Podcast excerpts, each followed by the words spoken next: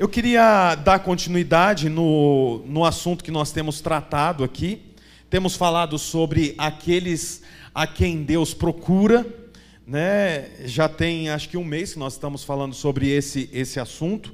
E se você talvez não esteve aqui nos domingos anteriores, no YouTube tem lá todas as mensagens com a qualidade de áudio muito boa, né? Precisamos colocar também no Spotify, hein, Murilo?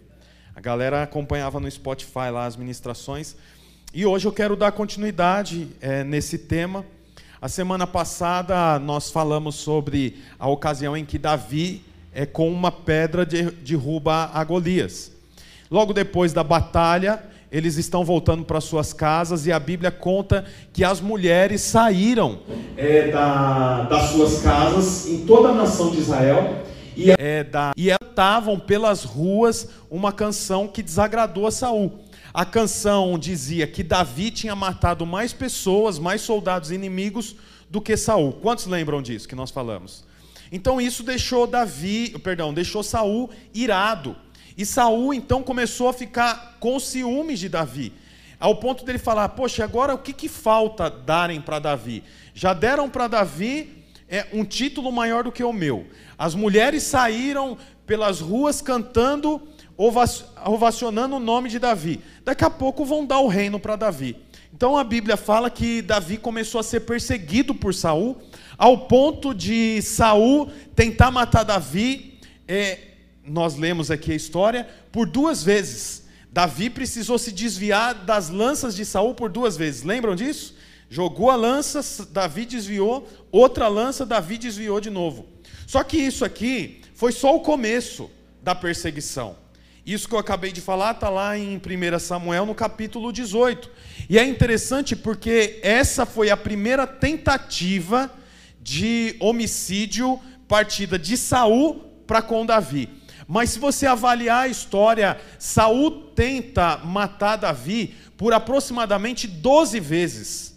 Foram 12 tentativas de homicídio partindo de Saul para com Davi. Ora, ele tentou matar Davi com as suas próprias mãos, tacando lança e assim por diante. Outras vezes foi armando emboscada. Então ele falava para Davi: Olha, você precisa ir com poucos guerreiros lutar contra os filisteus, esperando que Davi não tivesse vitória, mas no final Davi tinha vitória sobre os filisteus. E isso aconteceu por muitas vezes. Chegou um momento que ficou inviável Davi permanecer próximo de Saul, na mesma região que Saul. Então a Bíblia diz que Davi foge da presença de Saul ali em Jerusalém, na nação de Israel, e ele tinha um bom relacionamento com o filho de Saul, que se chamava Jonatas. E Jonatas ajudou Davi a fugir, né, e dava alimento para Davi enquanto Davi estava fugindo. É, mas quando Saul descobria onde Davi estava, Saul ia até lá e procurava Davi, e quando não achava Davi, desconfiava que aquele povo estava escondendo Davi, ele matava todo mundo daquela nação. E essa foi a perseguição por mais de uma década. Davi então precisa ir para uma outra terra chamada Nob. Nessa terra que tem o nome de Nob, ele ficou por um tempo. Depois de Nob, ele precisa ir para uma outra terra chamada Gate. Gate era uma das principais cidades dos filisteus. Os filisteus era o povo do gigante Golias. Então, quer dizer, quando ele vai para Gate e ele precisa ficar ali para não morrer pela mão é, de Saul, ninguém acredita que é Davi. E então alguém fala: Poxa, esse homem aí parece que é Davi, nós deveríamos matar ele. Por quê? Porque Davi tinha o rosto estampado como procurado em todas as cidades dos filisteus, que era a cidade do Golias, que ele tinha matado alguns anos atrás. Então, quando Davi percebe que ali na cidade de Gate, eles estão querendo matá-lo ou tentando arrumar um jeito para matar Davi, é, Davi finge de louco. E a Bíblia diz, lá no capítulo 21, que Davi começa a babar pelas suas barbas, gruda nas pilastras da cidade, grita, ao ponto dos soldados que viram Davi lutar, falar: Isso não é Davi, não. Olha isso, é um bêbado, um louco, está tendo ataques epiléticos. Esse não é Davi. Faz o seguinte: pega Davi e joga ele num buraco. Jogaram Davi num buraco chamado Caverna de Adulão. Quem já ouviu falar dessa expressão, desse nome, Caverna de Adulão? Jogaram Davi numa caverna, sozinho. Por quê? Porque falou: Isso é um louco. Joga ele na caverna, aonde fica quem nessa caverna? Os endividados, os assassinos, como se fosse uma cracolândia, sabe? Um espaço onde gente em sã consciência não entraria. Como Davi estava fingindo ser louco para não ser morto, ah, joga ele lá na caverna de Adulão. Davi então vai para a caverna de Adulão. E nessa caverna a Bíblia fala que se juntou a ele os endividados, os loucos, os assassinos, é, os perseguidos, só gente que não prestava. Davi fica nessa caverna por algum tempo, e com esses homens que aparentemente eram homens sem futuro nenhum, Davi forma os seus aproximadamente 600 guerreiros, que vieram de uma origem sem a menor segurança, sem a menor confiança, mas Davi treina esses loucos, treina esses doentes, treina esses endividados, ao ponto de agora, aquela caverna de Adulão, que era um depósito de gente imprestável, se tornar o maior centro de treinamento de soldados. É interessante o poder que, que a, o líder tem. O líder forma gente que ninguém acredita. Você sabe, tem momentos que o líder acredita em gente que nem a própria gente acredita.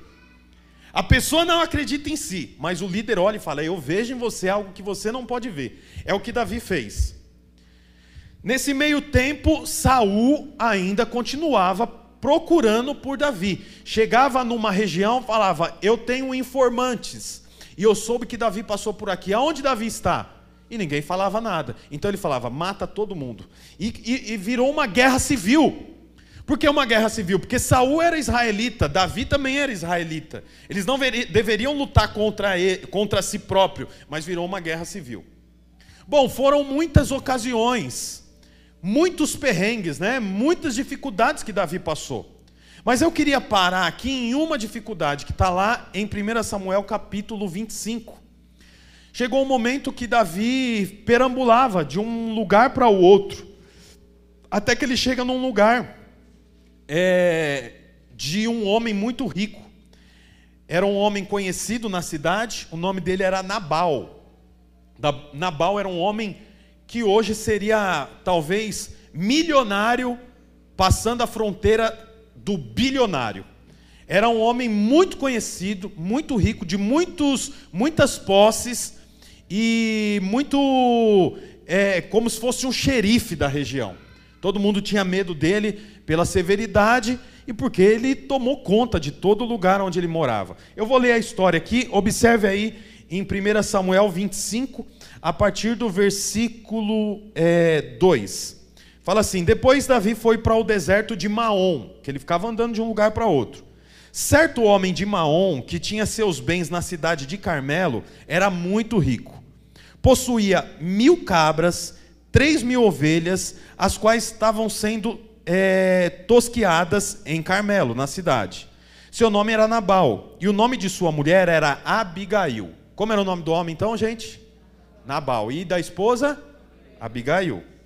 Uh, uh, mulher inteligente e bonita mas seu marido, descendente de Caleb, era rude e mau. Quem era Caleb, gente? Aqueles dois, um dos dois espias que entraram na terra prometida e voltaram com um relatório positivo sobre a terra. Lembra? Moisés, 12 espias, 10 relatórios negativos, 10 espias falou: não dá para a gente entrar na cidade, a cidade é perigosa. Dois espias falou: dá para entrar, e Deus já entregou aquele povo na nossa mão. Os dois homens que deram o relatório positivo eram Josué e Caleb. Nabal era descendente de Caleb. No deserto, Davi ficou sabendo que Nabal estava tosqueando as ovelhas.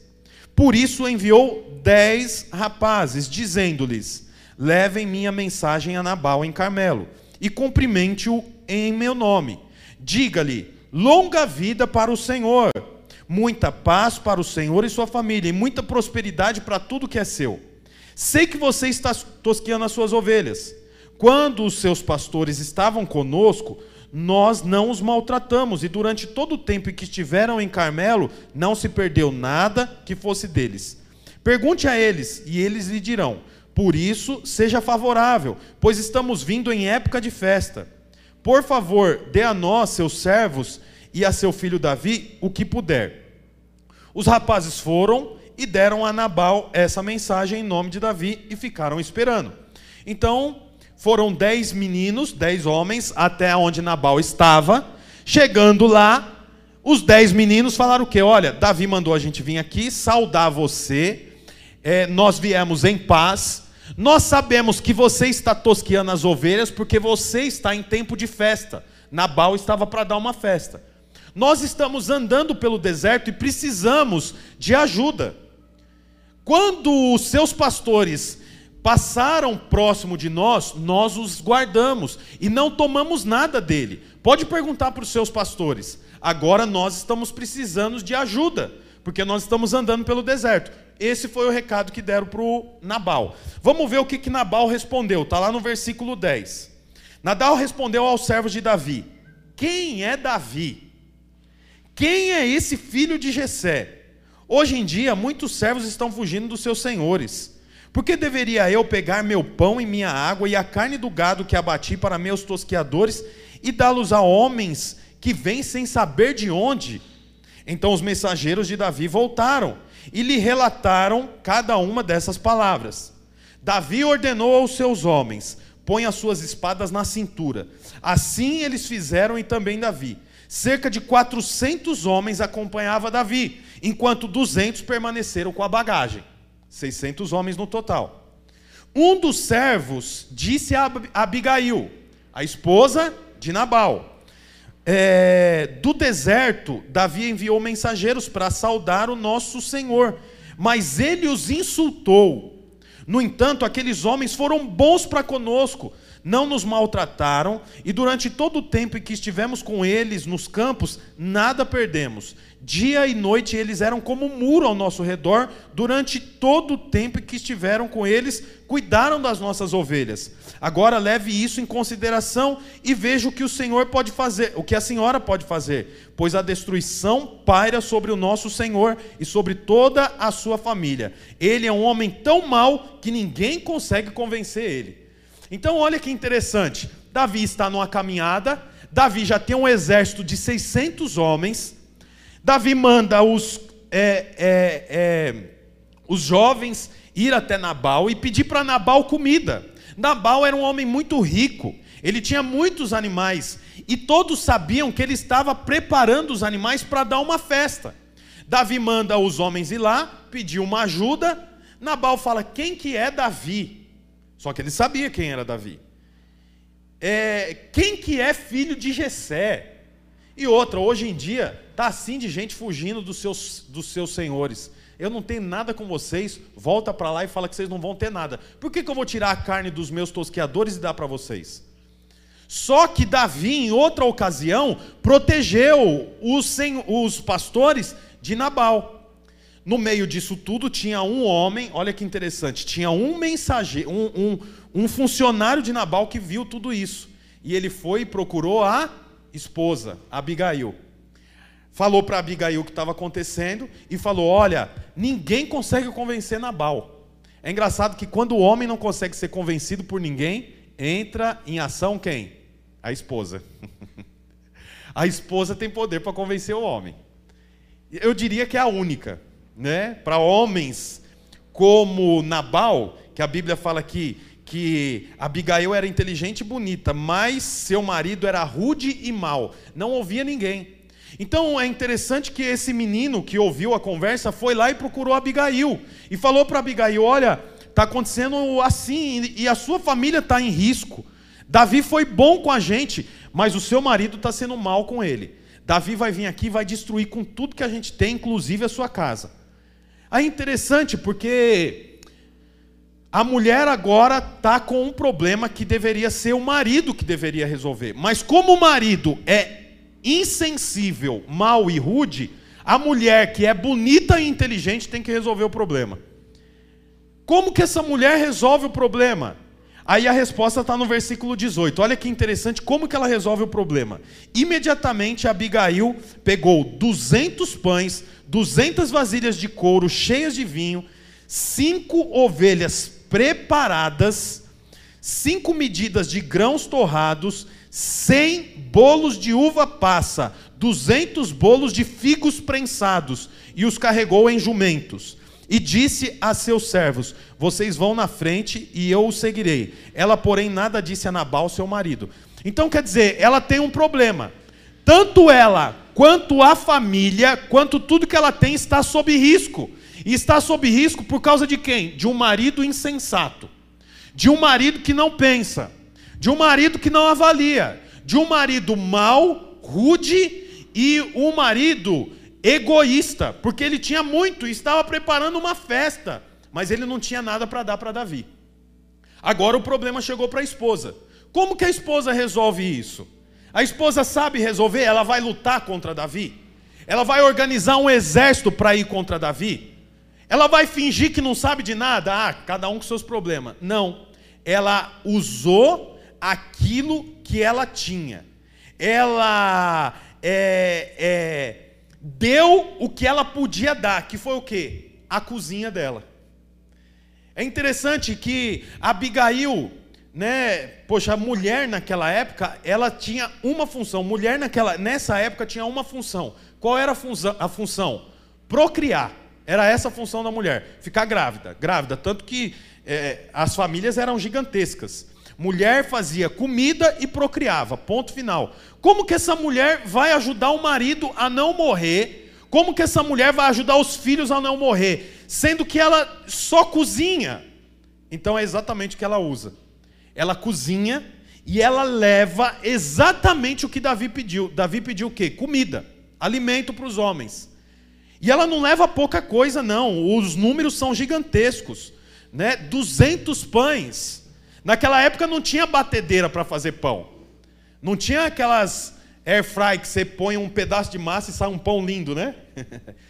tinha que amassar. E outra, não tinha farinha de trigo no mercado também. Tinha que produzir a farinha de trigo.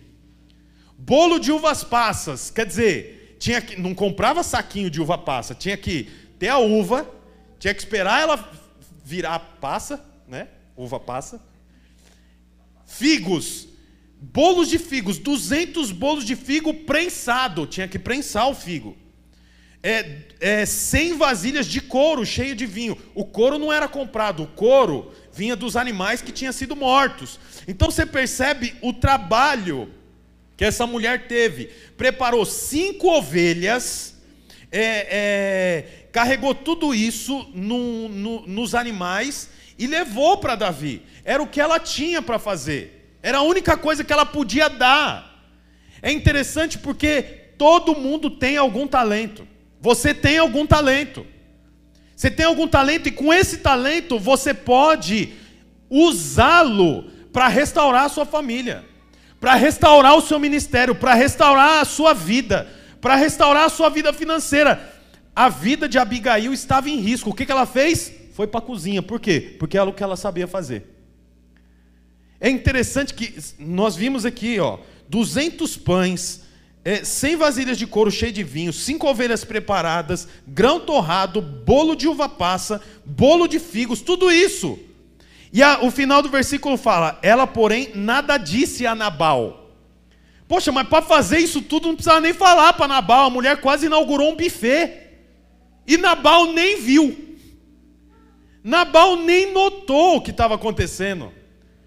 Por quê? Porque é o tipo do homem insensato, que não está olhando para a família, não está olhando para casa, não está percebendo nada do que está acontecendo dentro de casa. Aí a mulher tem que resolver tudo. Por quê? Porque o homem é um insensato.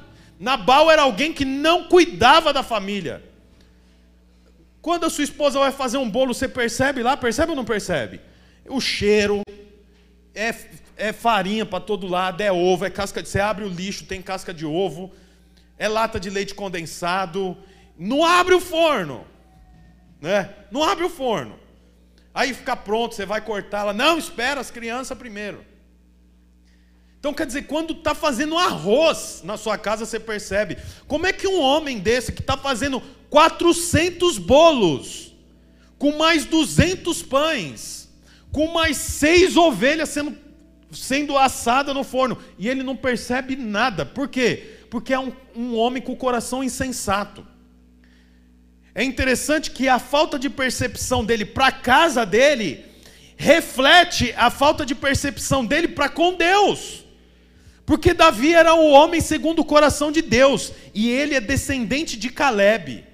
Ele sabe muito bem o, a posição dele. Caleb foi um dos dois homens lá, como eu disse, que entenderam que a terra prometida era para eles.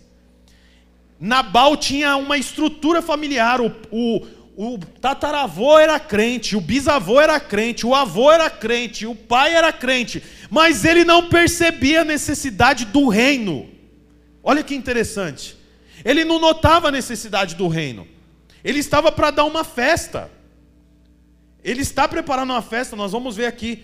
Então é interessante porque a preocupação de Nabal é com o seu umbigo, é com a festa que ele está para dar para ele. Ele não tem preocupação primeiro, para com os necessitados, ele não tem preocupação para com um, um, um, homem de Deus como Davi, ele não tem preocupação é, em ouvir, perceber e ter sensibilidade à voz do Senhor. Não. É, quem é Davi, quem é Jessé? Eu não vou dar nada para vocês, não. Eu vou dar para quem trabalha para mim. Para vocês eu não dou nada um homem insensível. E a insensibilidade que ele tinha em relação às coisas de Deus refletiu na família, porque ele é insensível para com a família. A esposa tem que resolver um problema que era para o homem resolver. Olha, é interessante isso, porque é, nós não podemos ser insensíveis. Você sabe, nós vemos na Bíblia que Deus é um Deus que fala com o homem, fala com as pessoas. O tempo todo. Quando nós vamos lá, eu comecei o culto falando sobre Gênesis. O primeiro capítulo tem pelo menos sete vezes Deus falando. E Deus disse. Não é isso que aparece? E Deus disse: façamos o homem. E Deus disse. E Deus viu. Então, poxa, nós vemos que Deus é um Deus vivo que fala, que vê que percebe. Então Deus, ele fala com as pessoas. A questão é: você tem ouvido o Senhor? Aquilo que você está fazendo hoje é para ser feito hoje ou é para ser feito daqui a um ano? E você está fora do tempo. Aquilo que você está fazendo hoje já era para ter sido feito? E você está atrasado? Ah, mas como que eu sei o que, que é para mim fazer, o que, que era para mim deixar de fazer, o que, que já era para mim ter feito? Sabe como você sabe? perguntando para o Senhor, porque Ele fala. O seu casamento está ruim? Você já perguntou para Deus? Você já foi lá na beira da sua cama, lá, dobrou o joelho, Senhor, está tudo ruim, eu não aguento mais minha esposa. Ela grita, Deus. Eu estou a raiva de grito, Jesus do céu. Quem que arrumou essa mulher para mim? Foi eu ou foi o Senhor? Me ajuda. Mas você pode conversar com Deus. Só que o problema é que a gente acha que Deus está distante. Deus está longe. Então, se Deus está longe, Deus está distante, eu não posso conversar com Ele. E quando eu vou conversar com Ele, como é que eu posso falar isso para Deus? Como é que eu posso falar para Deus? Eu lembro um amigo que falou assim: Então, pastor, eu queria comprar uma picape. Eu falei: É, você já pediu para Deus? Não, pastor. Ô, pastor, pedi para Deus picape. Eu falei: Você vai pedir para quem então? Ah, mas Deus tem tanta coisa para se preocupar. Eu falei: Deus se preocupa com o filho. É com você que ele se preocupa. Se você precisa de uma picape para o seu trabalho, então fala, Senhor, eu preciso de uma picape que seja até 2014 e eu preciso pagar até 35 mil reais. Pede para Deus, ué. Ah, não, Deus está preocupado com a poliomielite, Deus está preocupado com é, o câncer. Olha, o Senhor está preocupado com o filho. Tem tanta coisa no mundo acontecendo de ruim, mas no dia das crianças você procura comprar um presente para o seu filho, sim ou não? Ou você fala assim: não, não vou comprar esse presente porque tem tanta gente morrendo de câncer, né? Você fala isso? Na Páscoa, ó, oh, o ovo de Páscoa, aí você tem um filho lá de 5 anos, aí você fala: não, não vou comprar ovo de Páscoa, que absurdo, não está vendo tanta gente que está morrendo de, de Covid? Mais de 500 mil já morreram. Você faz isso? Agora, se você que tem o coração ruim não faz isso para o seu filho, por que, que você acha que Deus vai fazer para você? Senhor, eu preciso casar. Cadê os solteiros aí? Amém. Senhor, eu preciso casar, pai, me arruma uma, me mostra, me dá uma direção. Aí a pessoa, não, como que eu vou orar um negócio desse? O que, que é isso? Ué, você vai pedir para quem? Para sua mãe? Arrumar uma esposa para você? Pede para Deus. Deus é um Deus que fala. Deus é um Deus que fala. Deus é um Deus que vê. Deus é um Deus que relaciona. Você vê que interessante, Nabal estava aqui, mas não tinha sensibilidade. Ele deveria ter parado por um instante. Vieram os mensageiros. Espera, vai lá, consulta o Senhor. Consulte o Senhor antes de fechar negócio. Consulte o Senhor antes de comprar. Consulte o Senhor antes de viajar. Consulte o Senhor antes de casar, antes de noivar, antes de separar, antes de mudar de igreja, antes de. Consulte ao Senhor, por quê? Porque nós servimos a um Deus que morreu, mas ressuscitou ao terceiro dia, e Ele fala, Ele relaciona. Como Nabal era um homem rude e ruim, ele estava pouco preocupado, então ele não relacionava com o Senhor, ele não falava com Deus.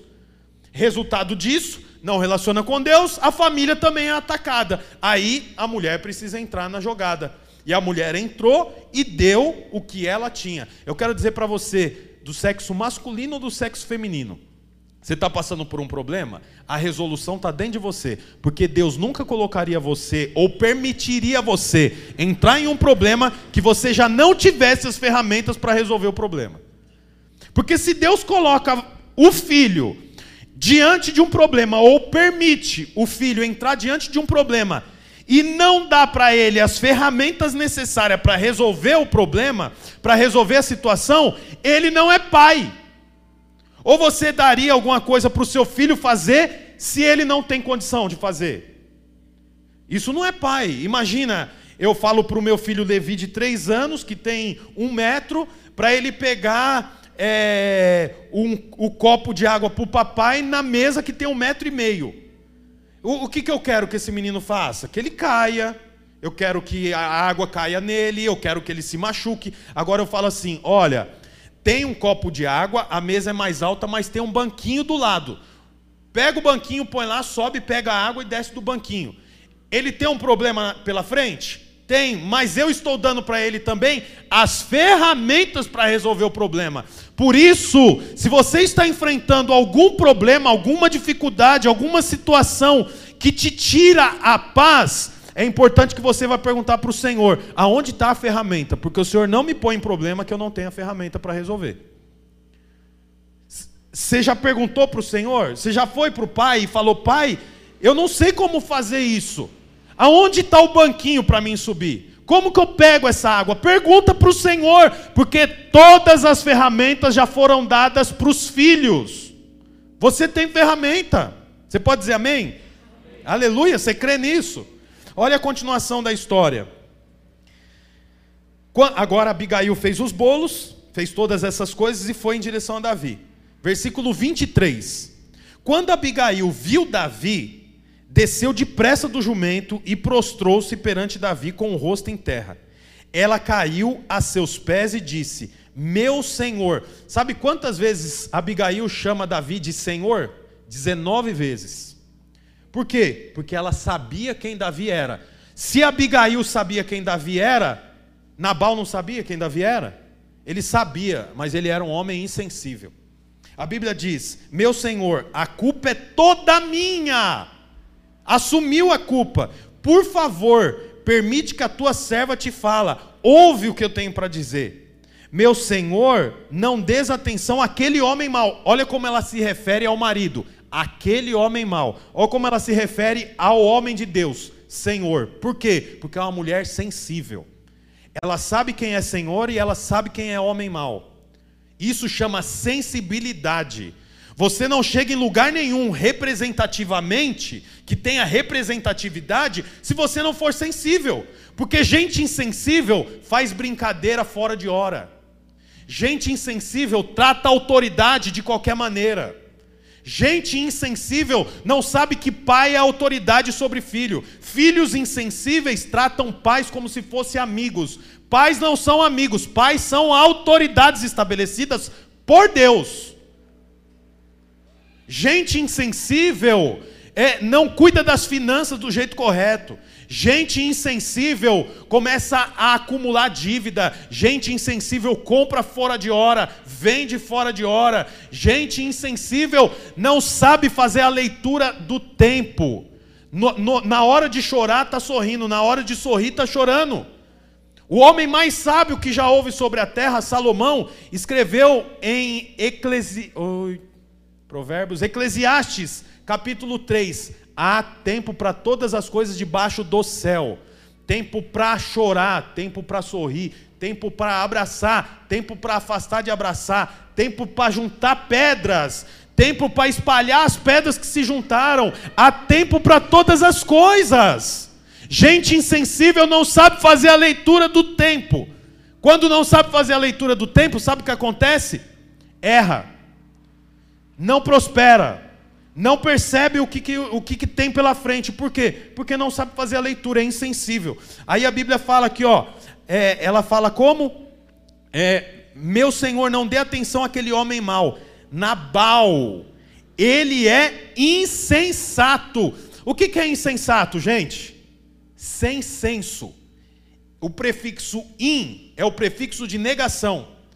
Sensato, insensato. Sensato é quem tem senso. Quem tem senso que percebe o lugar, que tem bom senso, que quando chega alguém e não tem cadeira, é o primeiro a falar: pode sentar aqui, senta aqui, não, já estou terminando. Gente que tem bom senso. Gente que, quando chega num velório, sabe se portar num velório. Gente sensata é gente que tem bom senso que sabe chegar num velório, mas que sabe também chegar numa festa. Gente que tem bom senso. Sabe o momento de falar? O que, que Nabal era? Ainda que era descendente de Caleb, Caleb, bisneto de um homem da história bíblica cristão, era insensato. Olha o que diz: conforme o significado do seu nome, e a insensatez o acompanha Contudo, eu, tua serva, não vi o rapaz que meu senhor enviou. Então quer dizer, o que ela está falando? Me perdoa, porque quando você enviou os homens com o recado, eu não os vi. É engraçado essa percepção dela, porque é, Abigail era o tipo de mulher que já resolvia problema do marido há muito tempo.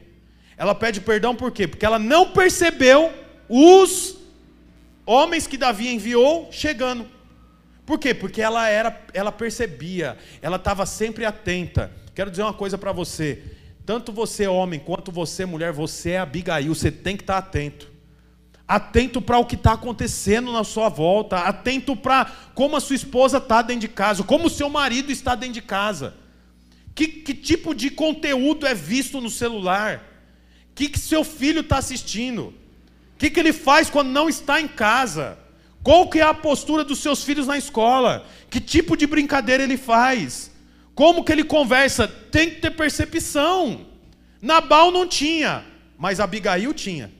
Aí o texto fala, olha que legal, versículo 34, agora é a resposta de Davi para Abigail. Porque Davi estava com a espada na cinta, 400 homens seguindo em direção para acabar com Nabal e tudo que ele tinha. Abigail chegou, Davi ouviu o que ela tinha para dizer, e agora a resposta dele, versículo 32. Olha só. Davi disse para Abigail: Bendito seja o Senhor, o Deus de Israel, que hoje a enviou ao meu encontro. Seja você abençoada pelo seu bom senso. É o que está aqui? Na minha Bíblia. Olha lá. Pelo seu bom senso. Quer dizer, toda a insensatez de Nabal ela tinha de sobra. Não é interessante? Porque isso também é o casamento, é um encaixe. Era Nabal o insensato, inclusive o significado do nome dele era esse: insensato. Mas e Abigail? Abigail era conhecida pelo seu bom senso. Você sabe, um dos dois tem que ter bom senso. O marido pode ser, pode ser, Ele pode sofrer com insensatez, mas a esposa tem que suprir nesse momento. A esposa pode, em algum momento, ser insensata. O marido tem que suprir nesse momento. A Bíblia mostra aqui que ela foi abençoada pelo bom senso. Olha só, olha o que Davi fala: seja você abençoada pelo seu bom senso. Ela não foi abençoada porque ela não pecava. Seja você abençoada porque você nunca falou um palavrão. Seja você abençoada porque você. Não, seja abençoada pelo seu bom senso. Olha aqui para mim. Crente ou não crente, cristão ou não cristão, se tem bom senso, é abençoado. O cara pode ser um, um, um, um ateu, mas muitas vezes é mais abençoado do que o cristão. Por quê? porque tem bom senso. Gente de bom senso é abençoado. Gente que tem bom senso cresce. Gente insensato corre risco de vida. Olha a continuação do texto, já estou acabando. Arthur, por favor. Diz assim: E por evitar que eu hoje derramasse sangue e me vingue com as minhas próprias mãos. De outro modo, juro pelo nome do Senhor, o Deus de Israel, que evitou que eu lhe fizesse mal que se, que se você não tivesse vindo depressa encontrar-me nenhum só do sexo masculino pertencente a Nabal teria sido deixado vivo ao romper do dia. Então Davi agradece ela. Então Davi aceitou o que Abigail lhe tinha trazido e disse: Vá para sua casa em paz. Ouvi o que você disse e aterei o seu pedido. Não vou fazer mal algum. Olha o versículo 36, olha que interessante isso aqui. Quando Abigail retornou a Nabal, ele estava dando uma festa, um banquete em sua casa. Quer dizer, a esposa resolvendo o problema que ele criou e ele fazendo festa, banquete.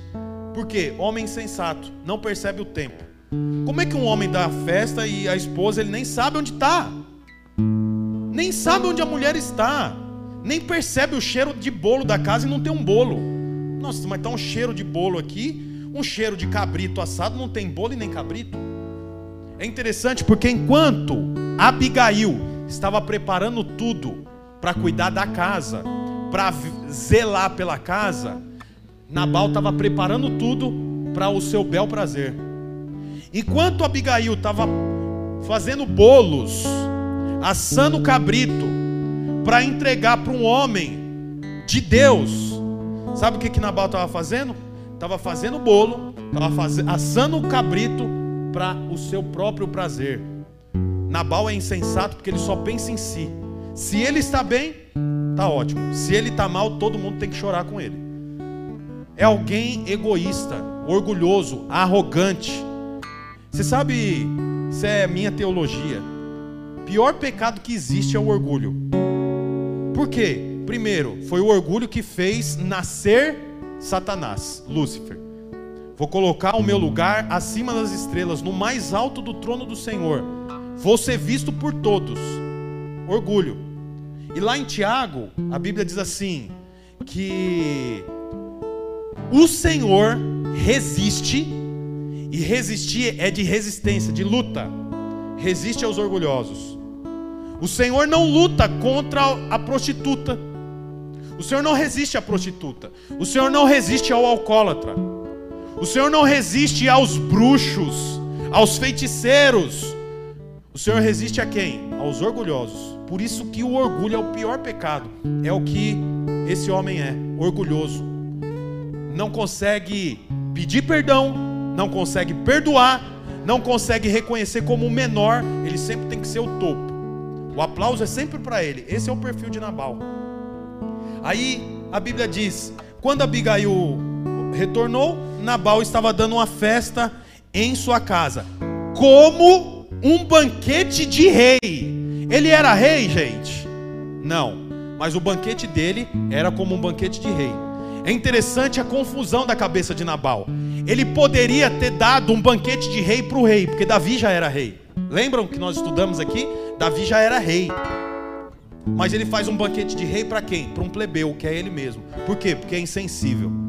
Não percebe que o verdadeiro rei pediu para ele uma comida e ele não deu. No final, o banquete ficou para ele que não era rei. Por quê? Porque não percebe. Não olha para si próprio.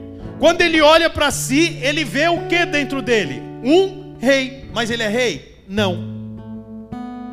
E em contrapartida, Abigail, que é uma mulher é, é, de bom senso, produz todo um buffet e leva para o rei. E, e Nabal? Nabal não, Nabal fez para ele. Olha a continuação. Ele estava alegre e bastante bêbado e ela nada lhe falou até o amanhecer. Mulher sábia. Ela sabe o momento de falar. Tem bom senso. O homem está bêbado e numa festa ela vai chegar lá e vai falar: Sabe o que, que eu fiz? Eu fui resolver um problema seu lá. Ó.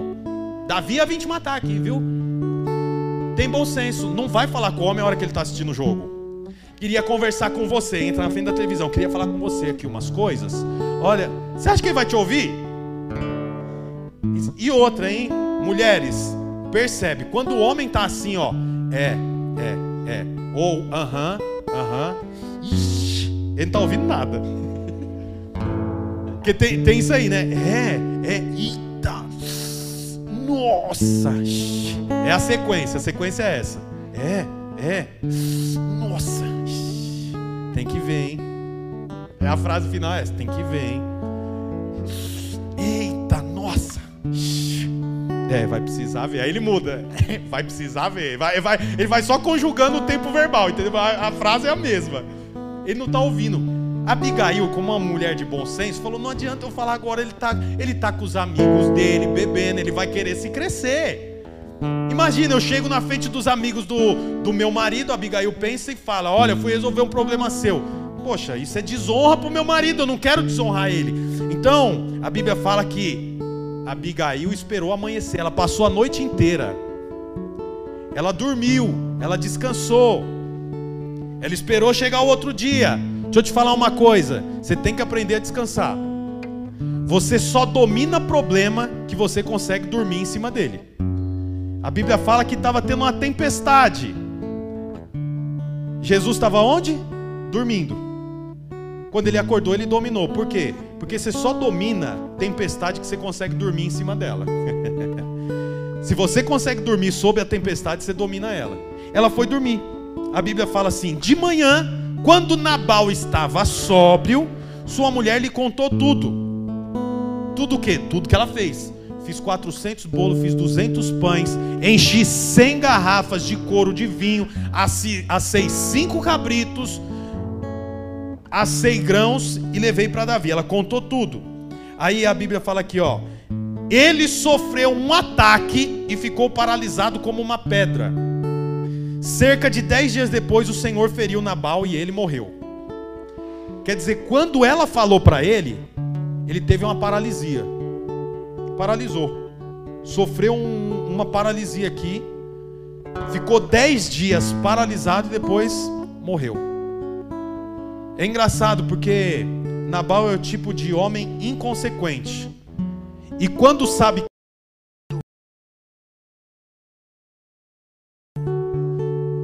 Eu nem falo nada também. Resolve você seus problemas. Paralisou. Paralisou, não conseguiu fazer mais nada, depois morreu. E sabe aonde que a Abigail foi parar? Nos braços de Davi, porque agora que Nabal morreu, Davi foi lá e trouxe ela para ser a sua esposa. Está lá no versículo é, 39. Quando Davi soube que Nabal estava morto, disse: Bendito seja o Senhor que defendeu a minha causa, uh, na, é, por ter me tratado com desprezo. O Senhor impediu seu servo de praticar o mal e fez com que a maldade de Nabal caísse sobre a sua própria cabeça.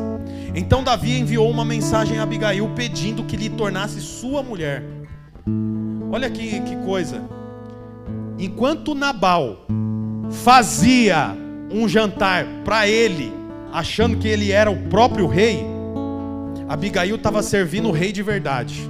Qual foi o resultado? Nabal acabou morto e Abigail se tornou rainha. Sabe por quê? Porque é uma mulher de bom senso, que tem sensibilidade. Ela não fez esperando ser rainha.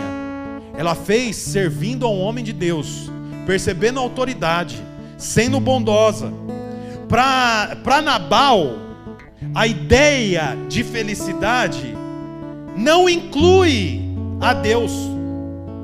Para Nabal, a ideia de felicidade não inclui alimentar os famintos. Para Nabal, a ideia de felicidade é comer, fartar-se e embebedar-se. Sabe qual foi o resultado? Morte. Mas para Abigail, a ideia de felicidade significa obedecer a Deus e servir os famintos. Tá cheio de gente faminta. E quando eu falo faminta, não é só comida e bebida, não. Porque o reino de Deus não é comida nem bebida. Lá em Romanos fala. O reino de Deus é paz, justiça e alegria. Quantas pessoas do seu lado não está faminta? Quantas pessoas que passam do meu lado não se sente faminta? Faminta de um abraço, faminta de uma palavra, faminta de um convite para vir para o culto, faminta de uma oração, faminta de uma palavra, de um consolo. Mas quantas vezes eu não estou preocupado com a comida, a bebida e a festa? Nabal era desse tipo. Que em nome de Jesus nós possamos ter aqui uma igreja de Abigail, amém, gente? Uma igreja de Abigail, uma igreja de gente humilde, sensível, uma igreja de gente que ama. Queria que você ficasse de pé no seu lugar. Hoje é um dia de ceia e nós vamos tomar a ceia juntos. Você sabe, a ceia, nós lembramos da morte crucificação, perdão, crucificação, morte e ressurreição de Cristo. Cristo é, foi um, um tipo de Abigail, porque ele entregou, ela, ele entregou a vida. Abigail entregou a vida para o rei. Jesus entregou a vida para que eu e você tivéssemos vida. Nós precisamos ter o coração grato sobre isso. Eu queria que você fechasse os seus olhos e que você orasse ao Senhor, fala para o Senhor, fala, Senhor, eu não conhecia a história de Abigail, mas hoje eu conheci. E Senhor, me dá um coração como o de Abigail. Eu quero ter bom senso, bom senso para com a minha família, bom senso na minha empresa, bom senso para lidar com o meu dinheiro, bom senso, Senhor, para lidar com os meus filhos, com a minha esposa, com o meu marido. Fala para o Senhor enquanto o Arthur canta essa música, tem um tempo de oração.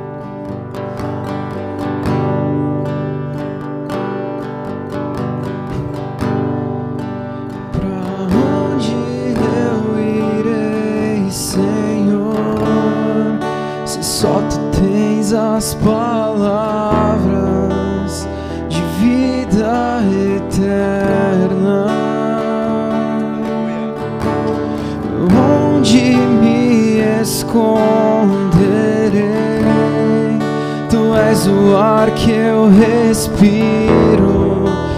tua presença me atrai.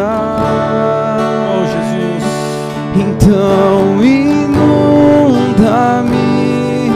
com teu amor transforma. Dá para nós, Pai, um coração como o de Abigail, Pai.